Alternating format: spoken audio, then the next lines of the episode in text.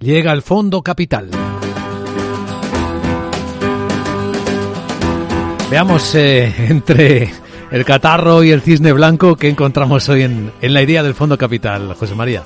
Bueno, nos no vamos a decantar, Vicente, por, por, por, el cisne blanco. ¿no? El cisne blanco en este momento, eh, sin duda alguna, es, es, es China. ¿no? Eh, decía Hans Christian Andersen que decía, nacer en un patio de patos no importa si solo usted es nacido de un huevo de cisne, ¿no? Como no hay muchos patos y hay un, posiblemente un cisne blanco que es China.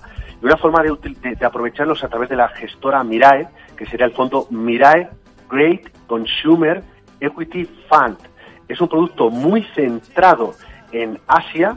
Hay que pensar que China tiene un 47% del total de la cartera, India un 24, Tailandia, eh, Indonesia, etcétera, son los países que le seguirían mucho consumo cíclico, finanzas, y además es un fondo que utiliza análisis cuantitativo junto con análisis fundamental. Es un producto que del pasado no hizo nada bien, pero ahora este Mirai Great Consumer Equity Fund es un fondo que, bueno, pues eh, en la versión asiática eh, es un producto que puede aportar valor para aprovechar no el catarro, sino para aprovechar precisamente ese cisne blanco que es la reapertura de China.